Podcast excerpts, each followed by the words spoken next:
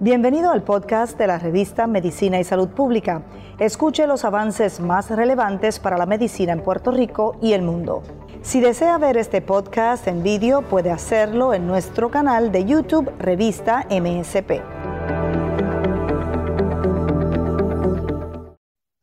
Gracias por hacer conexión nuevamente con nosotros en MSP. Estamos complacidos de llevarles a ustedes información vital en materia de salud, de ciencia. Recuerden que la ciencia y la salud siempre son noticias. Soy Mayerlin Velosa y en esta oportunidad para hablar de un tema trascendental para la humanidad como es el tema del cáncer infantil, que pues en cualquiera de las varias formas de cáncer que puede existir, pues afecta a los pacientes en edad pediátrica, es un proceso de crecimiento y de diseminización incontrolados de las células y puede aparecer en cualquier parte del cuerpo. Justamente la Organización Mundial de la Salud ha dado este 2021 algunas cifras desalentadoras sobre este tema, sobre el cáncer infantil y quiero compartirlas con ustedes. El cáncer, pues justamente el cáncer infantil justamente se ha convertido en una de las principales causas de mortalidad en niños y adolescentes de todo el mundo. Cada año se diagnostica cáncer en aproximadamente 300 mil niños entre los 0 y 19 años. El cáncer infantil también comprende numerosos tipos diferentes de tumores que se desarrollan en niños y adolescentes en esas edades que ya mencioné, los tipos más comunes siguen siendo la leucemia, el cáncer cerebral, el linfoma y los tumores sólidos, como el neuroblastoma y el tumor Wilms. En los países también de ingresos altos, esta cifra es muy importante. Más del 80% de los niños afectados con cáncer se curan, pero no sucede lo mismo con los niños que padecen cáncer infantil en los países de ingresos medios o bajos, pues la tasa de curación puede llegar a ser solo del 20%. Por lo general, el cáncer infantil no, no se puede prevenir ni detectar. Entonces, justamente para hablar sobre el panorama que tiene esta enfermedad, pues eh, son varias enfermedades que comprenden pues eh, el cáncer infantil. Y vamos a hablar también sobre los tratamientos, algunos avances que se hayan desarrollado para eh, tratar a estos niños, para garantizarles una mejor calidad de vida. Y justamente quiero tener aquí en este momento a dos invitados muy especiales para hablar sobre este tema, justamente en Puerto Rico. Me acompañan hoy la doctora Gloria Colón. Ella es directora de la sección de oncología en el Hospital Pediátrico y le doy la bienvenida a MSP. La bienvenida. Bueno. También está con nosotros la doctora Maribel García, ella es hematóloga, oncóloga pediátrica en el Hospital Pediátrico. Bienvenida a MSP. Gracias. Buenas Muy bien, bueno, como mencioné, es un panorama todavía desalentador, es muy duro eh, el cáncer en los adultos, pero lo es más en los niños. Suele afectarnos mucho más, nos toca pues fibras muy sensibles y a veces no entendemos cómo una persona tan pequeñita puede también estar sufriendo eh, a corta edad de esta enfermedad tan terrible, ¿no? Pues justamente quisiera comenzar haciendo énfasis en la detección con la doctora Gloria Colón, quien está con nosotros. Eh, doctora, eh, a diferencia del cáncer en adultos, como ya lo había mencionado, pues la inmensa mayoría de los cánceres en niños no tienen una causa conocida. Muchos estudios pues han tratado de identificar las causas del cáncer infantil, pero son pocos los cánceres causados por factores ambientales o por estilo de vida que lleven los niños. ¿Cómo se ha avanzado en detección? Digamos, ¿qué trabajo están haciendo actualmente? Bueno, es muy cierto que el cáncer en los niños, diferente al del adulto, que lo podemos relacionar a cuestiones ya sea del ambiente o de eh, comportamiento, en los nenes eso no es, no, no es un factor importante. Sí sabemos que hay ciertas condiciones genéticas que predisponen o hacen más susceptible a un niño al cáncer algunos nenes que tienen, como por ejemplo síndrome de Down o otras condiciones genéticas, sabemos que tienen una susceptibilidad mayor al cáncer. Eh, ¿Qué cosas podemos hacer, verdad? ¿Qué cosas podemos prevenir? Es difícil porque las manifestaciones del cáncer en los niños no son como en los adultos que usted puede relacionar, pues si hay sangrado en la excreta, si hay una erupción en, la piel, como en el cáncer de piel.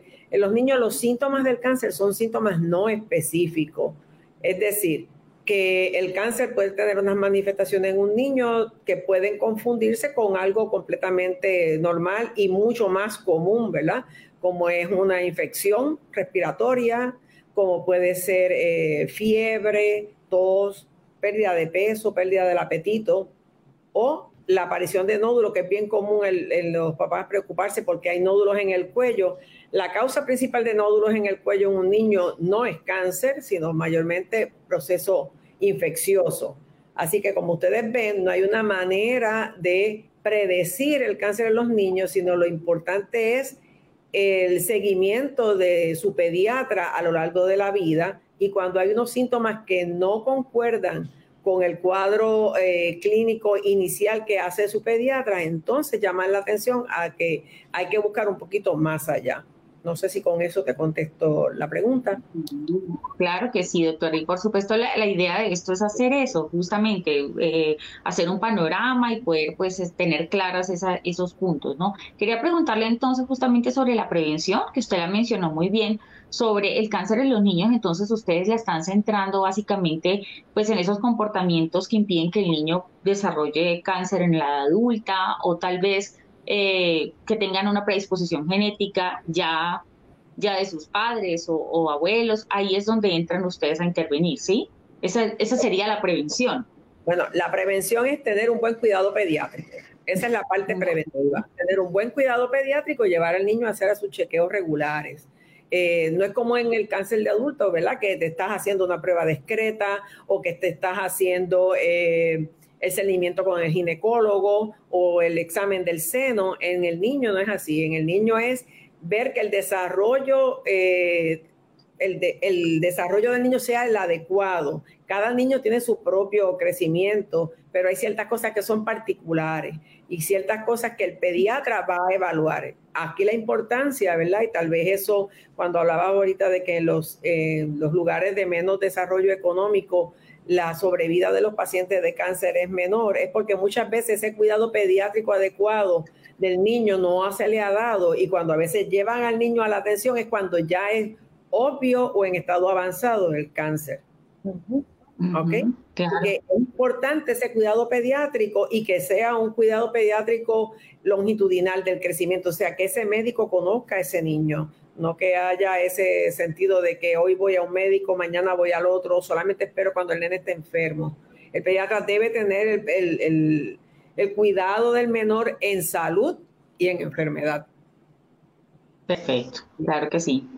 Importante. Ya vuelvo con usted, doctora. Quiero también saludar a la doctora Maribel eh, García, que está con nosotros, y preguntarle acerca de los factores de riesgo. Usted que es una especialista, trabaja con niños constantemente.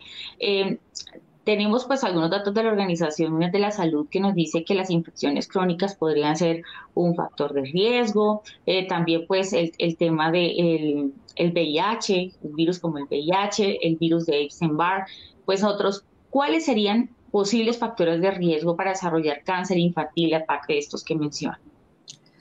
Primero, como decía bien la doctora, nuestros niños pues tienen un material genético con el que nacen, ¿verdad? Y el tener a veces una cromosoma adicional o que me falte un pedazo de alguna cromosoma, eso me predispone a mí a que mis genes no tengan la capacidad de reparar como en otras circunstancias. Así que cuando mencionamos los casos de los síndromes genéticos y mencionamos, por ejemplo, la trisomía 21, síndrome de Down, el tener esa cromosoma adicional hace que seas más propenso a desarrollar ciertos tipos de leucemia. De hecho, en los niños menores de, de 4 años te da la posibilidad de desarrollar leucemia aguda en un niño de síndrome de Down es 400 veces más que un niño que no tenga esa cromosoma adicional. Entonces, Mientras el niño es menor de 15 años de edad, la mayoría de los cánceres que nosotros vemos ya son por predisposición genética.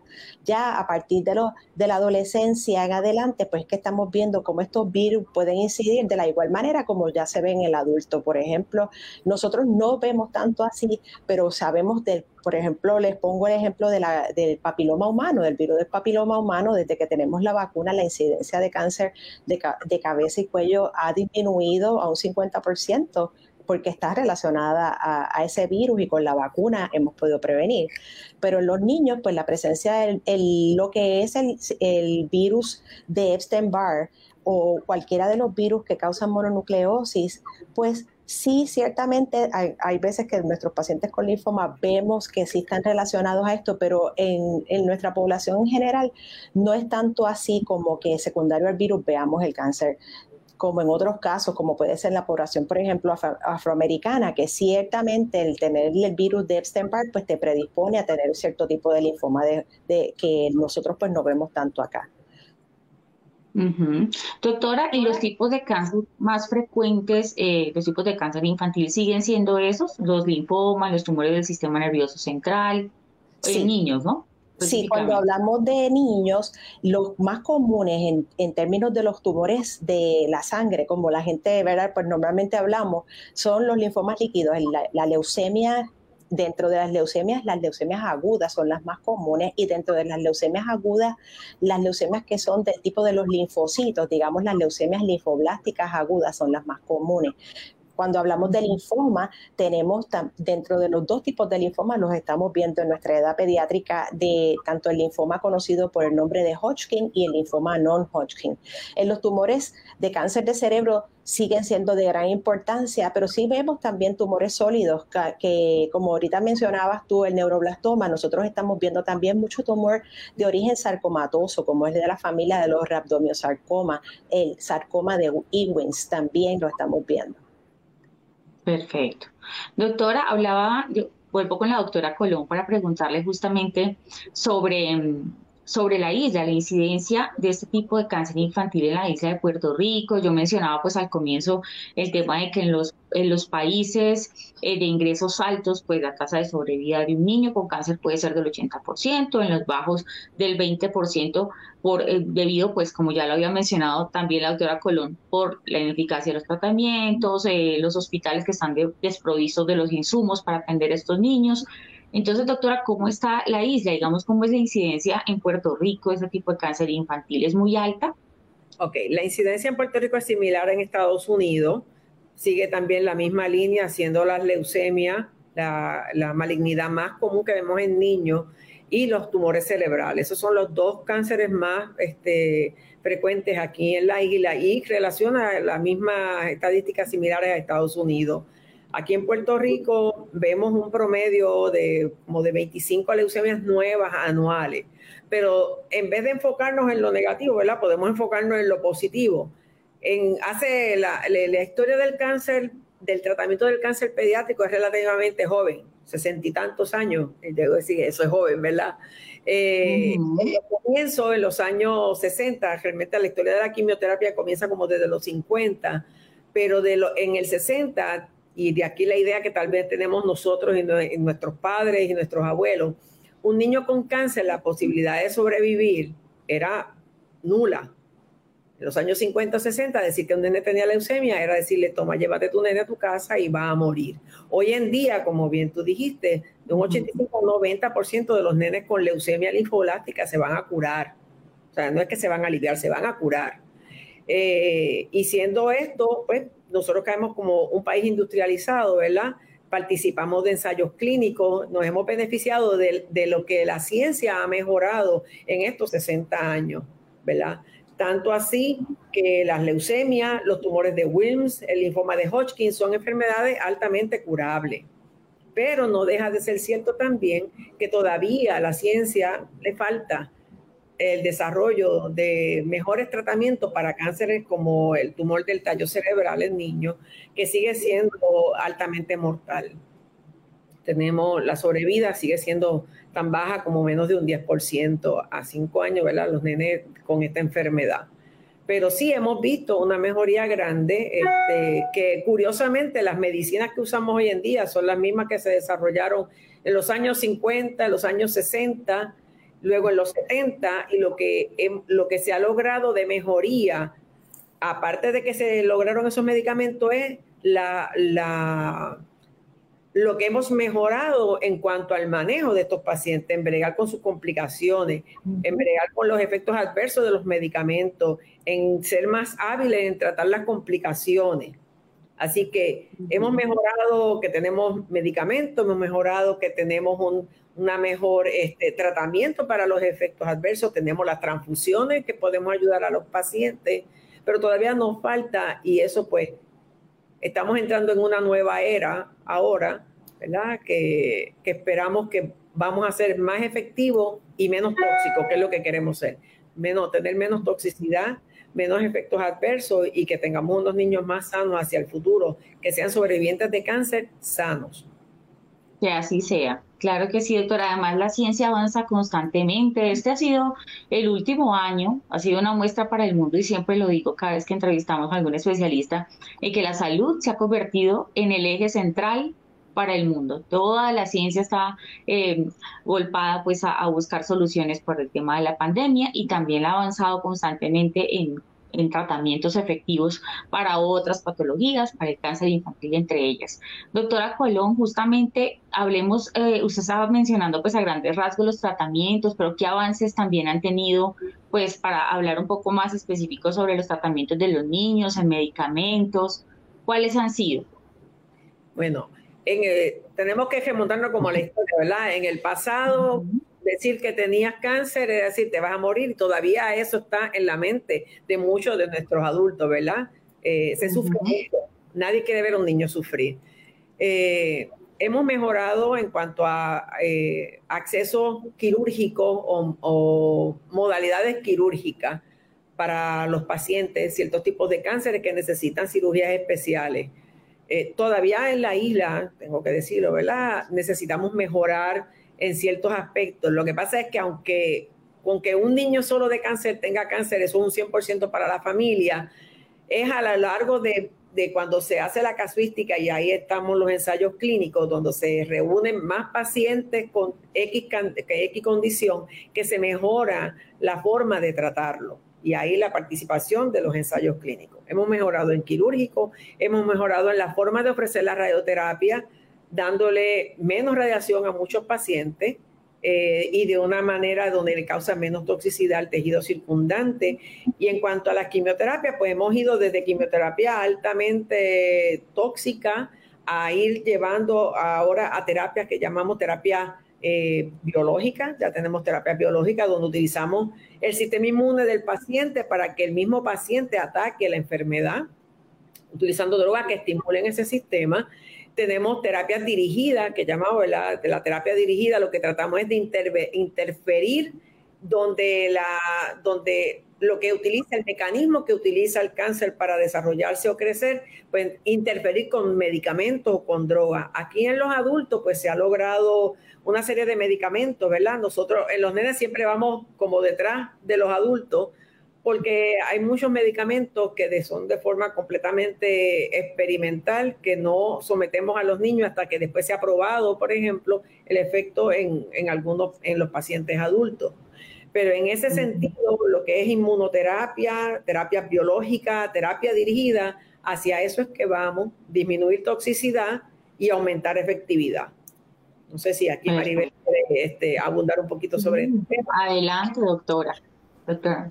También quería hablarles de los métodos diagnósticos, porque si bien antes, pues conociendo las enfermedades, pues las conocemos por como su apariencia histológica, ¿verdad? El microscopio se ve de esta manera y le ponemos este nombre, pero que hoy día pues tenemos mejores técnicas para hacerle análisis biológico de expresión de, de la genética de ese tumor en particular y eso nos ayuda a nosotros también a entender este tumor que a lo mejor se llama de la misma manera, como puede ser la misma leucemia linfoblástica aguda ah, pero si tengo estos cambios cromosómicos, me hace que tenga esta, esta, este tipo de enfermedad que va a ser de mayor probabilidad de curarme y hablamos hasta de 90-95% de probabilidad en aquellos pacientes que tienen estados hiperdiploides, trisomía 410 y eso pues nos pone en un grupo favorable. Tenemos también mejores técnicas diagnósticas para ver cómo es la, respuesta al tratamiento. En leucemia linfoblástica aguda también hablamos de un término que es muy importante, que es la enfermedad mínima residual, en inglés el MRD. Esa enfermedad mínima residual, la meta es que en esas primeras cuatro semanas de tratamiento, el paciente de tener millones de células malignas dentro de su hueso, esa enfermedad se reduzca a menos de 0.01%. Y el tener eso, pues nos ayuda a nosotros también a saber que ese paciente tiene mejor probabilidad de curarse, pero no solamente es a ese que entonces le hacemos la modificación para darle un tratamiento menos intenso, sino que al que le, lo tiene más enfermedad, que a lo mejor por los métodos anteriores, pasaba como uno dice, acá en Puerto Rico decimos pasa con ficha, parecía que estaba ya controlada su leucemia, pero no era verdad.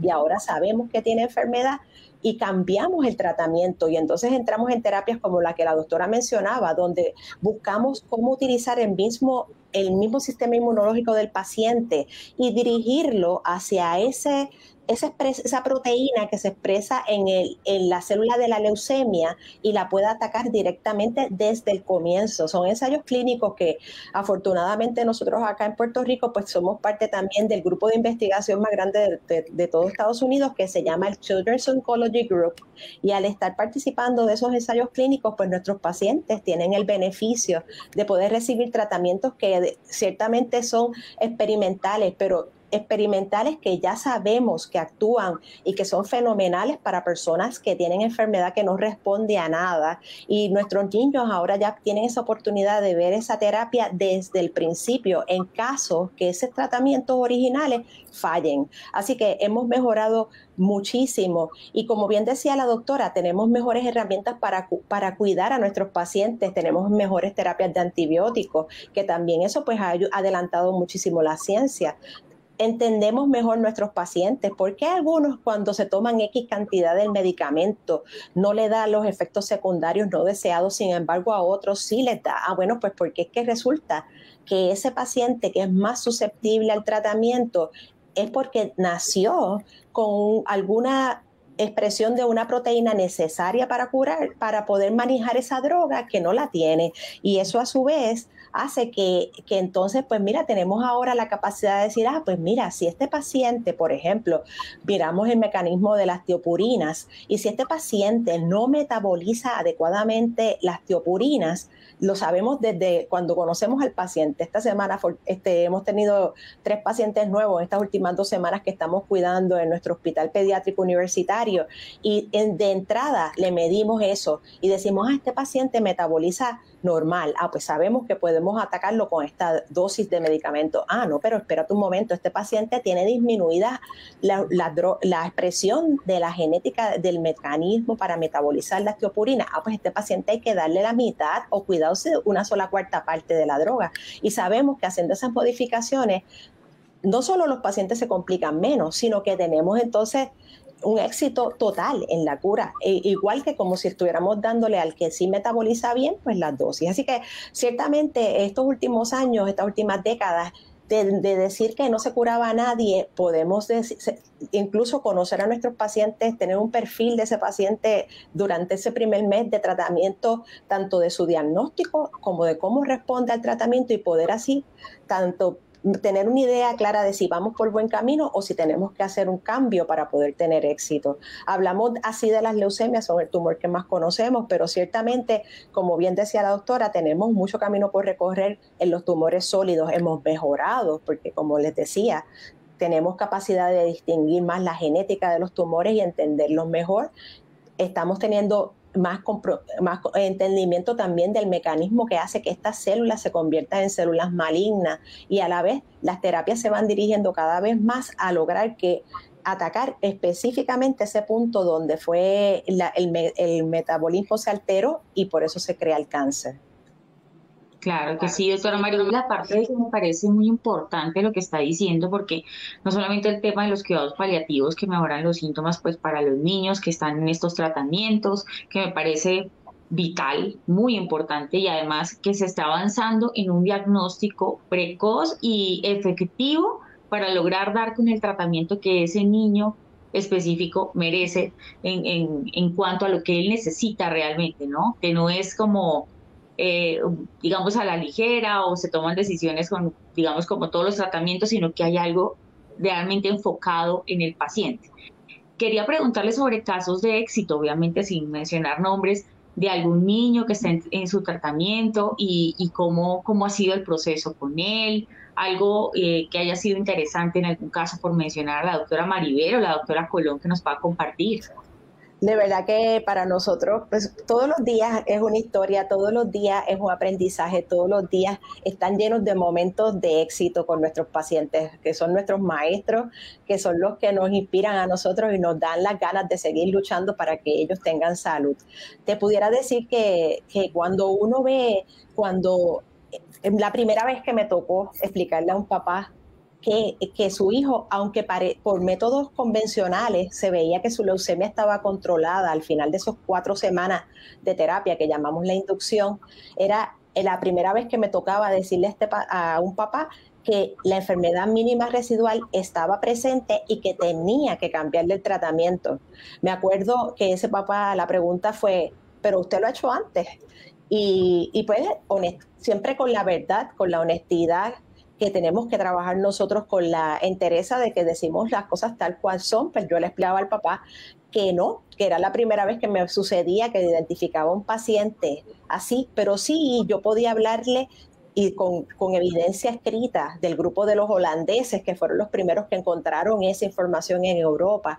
Les pude también traer información que todavía no estaba publicada de nuestro grupo de Boston, del Dana-Farber Cancer Institute, que nos estaba diciendo, mira, definitivamente el paciente que no hace un cambio y tiene enfermedad mínima residual al cabo de esas primeras cuatro semanas, les queda enfermedad mínima residual, 8 de cada 10 les va a regresar la leucemia en el próximo dos años de tratamiento, en el mismo proceso de tratamiento. Y con esa información, sí le hablé a ese papá. Y hoy día ese paciente ha pasado más de cinco años, está libre de enfermedad, saludable, participa de natación, equipo eh, que trabaja a nivel de competencias en la natación, eh, va a la escuela.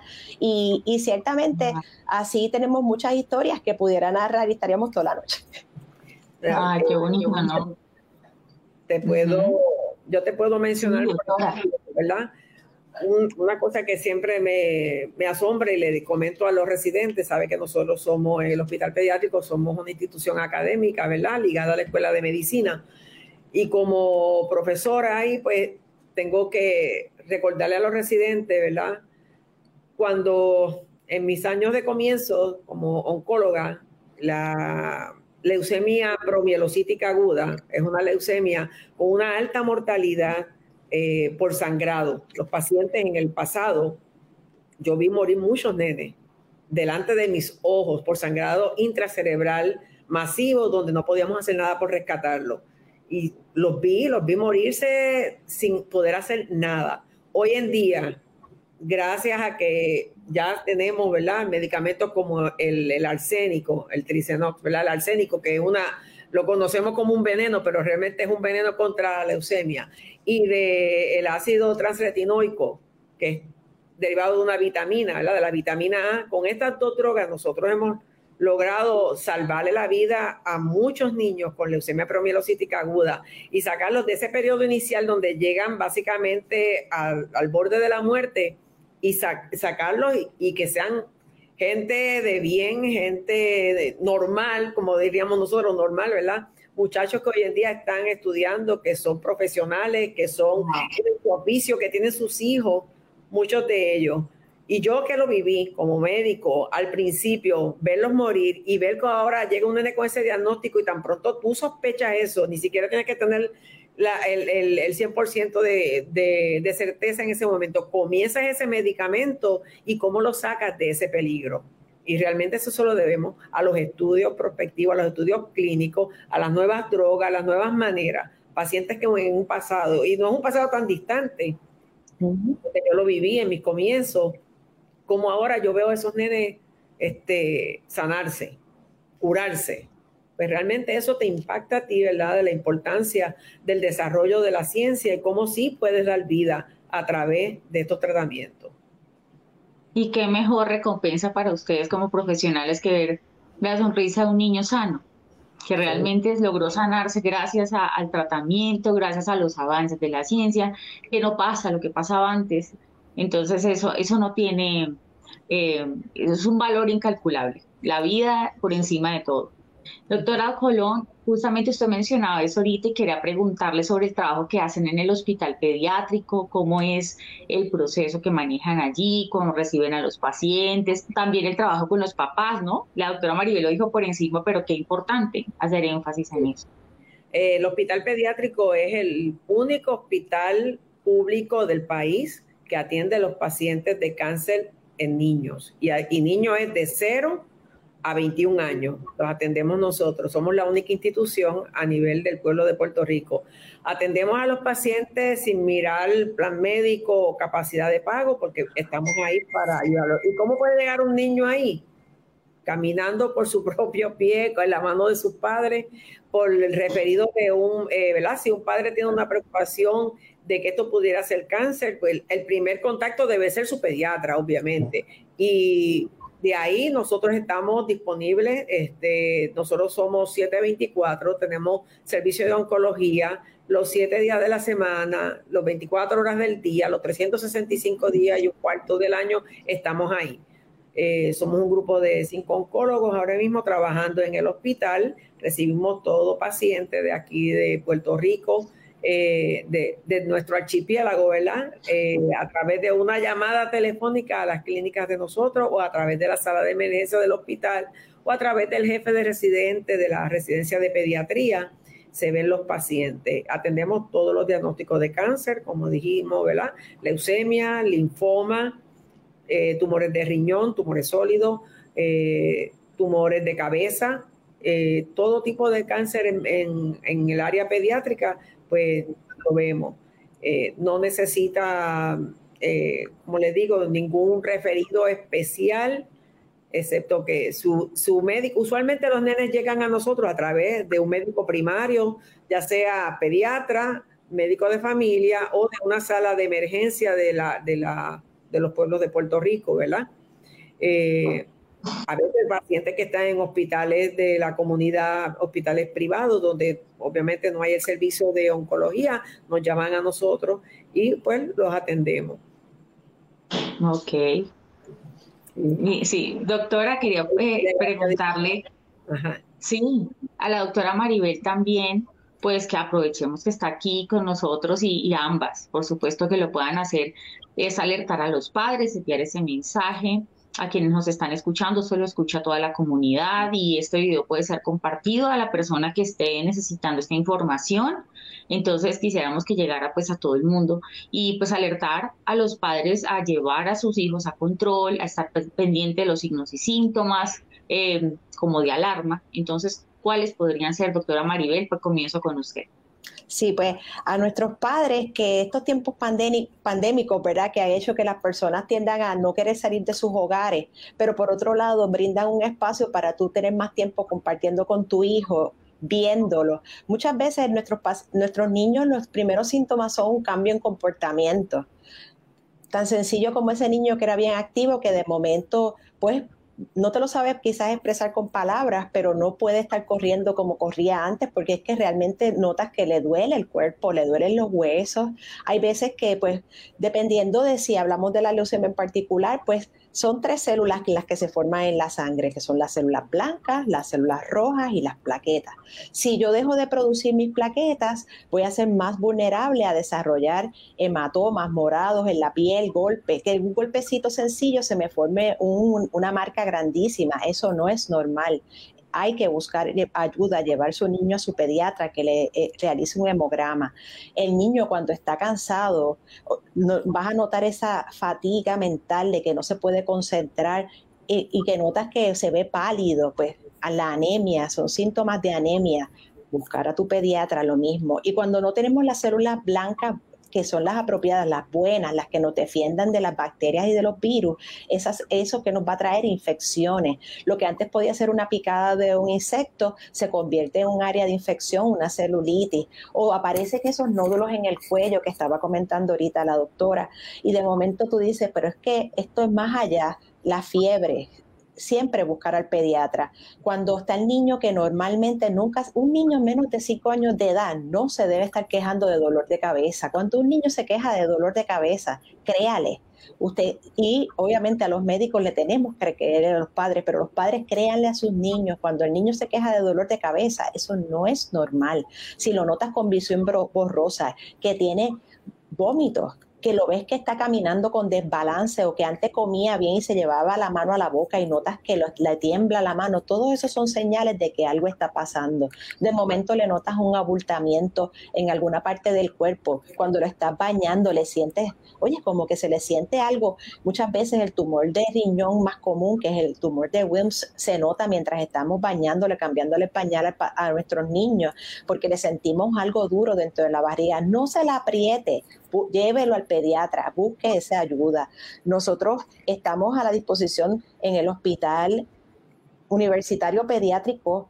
Eh, como decía la doctora, 24/7. También quiero añadir que hay casos donde nosotros pues con los tratamientos convencionales no logramos la cura o en ocasiones, por ejemplo, en linfoma de Hodgkin, no Hodgkin, que la enfermedad regresa, pues también tenemos nuestra unidad de trasplante donde podemos entonces dar tratamientos más más fuerte, rescatando a las personas con su propia médula ósea o con la médula ósea de un familiar. Sí, Perfecto. Añadirle, un poquito a los síntomas. Obviamente el cáncer no es el diagnóstico más común en niños, pero sí es la enfermedad más temida. Eh, todo lo que se sale de la, de la norma dentro del cuidado pediátrico, pues hay que atenderlo Importante algo que yo he notado durante este tiempo de la pandemia, el hecho de que están guardados los niños y están en su casa, muchas veces ha sido contraproducente en el sentido de que el nene no está siendo visto por nadie más. Y a veces cuando uno ve a alguien todos los días, todos los días, se acostumbra a verlo y si es pálido, lo ve pálido, pero no le llama la atención. Y no es hasta que una persona ajena al núcleo, al, al núcleo familiar diario lo ve y esa ventaja teníamos cuando los niños pues estaban, ¿verdad? Antes de la pandemia, que iban a la escuela, iban a casa de la abuela o iban a casa de la tití. Muchas veces nosotros, los niños nos han llegado porque la abuelita notó algo diferente en el niño, lo ve más pálido, lo ve este, hipoactivo, lo ve que no quiere jugar. La mamá no lo había notado porque estaba en la mañana, lo llevaba al cuido o a la casa de la abuela y en la tarde lo recogía dormido, no veía un cambio en su conducta, pero el que estaba todo el día con él sí lo notaba. Así que tenemos que prestar atención y como bien dijo la doctora, pues hay que quererle a los niños, ¿verdad? Dolores de cabeza que ocurran en la mañana al levantarse asociados a vómitos, obviamente son señales de alarma y problemas de balance, problemas de agarre, eh, problema en, el, en la posición de los ojitos, ¿verdad? Que los ojos se muevan sin propósito hacia arriba o hacia abajo, hacia los lados. Esos son señales que nos dan como que una espina de que hay algo un poquito más allá y siempre, ¿verdad? Hay que llevarlos a la atención. Perfecto, doctora Colón, quería cerrar con usted, con algún dato importante que usted dijo antes, que hacía mucha falta en cuanto a los datos sobre cáncer infantil para impulsar justamente en el mundo la mejora continua de la calidad de la asistencia a estos niños, promover también la adopción de políticas que permitan pues mejorar la atención a estos niños. ¿Qué es lo que hace falta? ¿Cuáles serían esos retos para, para la salud que tiene en este momento y que sean necesarios para, para que cada vez más niños sobrevivan al cáncer?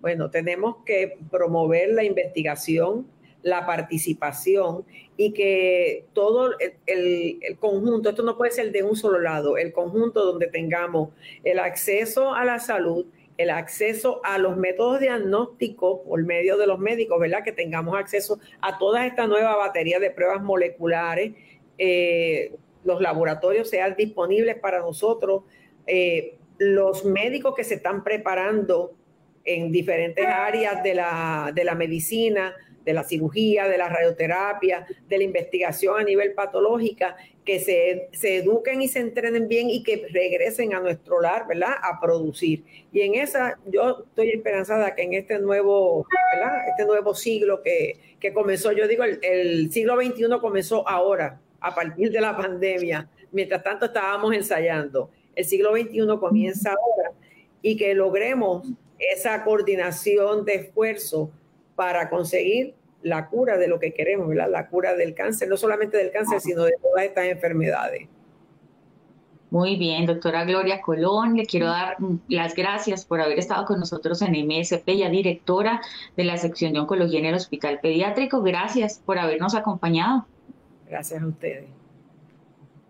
No, y a la doctora también, la doctora Maribel García, hematóloga, oncóloga, también en el Hospital Pediátrico, por su valioso aporte, todo lo que nos contó acerca de los casos de éxito de estos niños y que qué importante a ambas darle las gracias porque nos dan un panorama alentador y, justamente llenan de esperanza a muchos padres que tal vez están preocupados por, por sus hijos en este momento. Gracias, doctora Maribel, por haber estado con nosotros. Muchísimas gracias. Bueno, y a ustedes también por haberse conectado a este, a este en vivo y haber compartido esta información. Recuerden que va a quedar aquí, pueden ustedes pues hacerle llegar esta información a la persona que lo necesita, cualquiera de sus allegados. La ciencia y la salud siempre son noticia y nosotros queremos llevarles a ustedes los detalles de la mano, por supuesto, de importantes especialistas. Feliz noche para todos y mil gracias.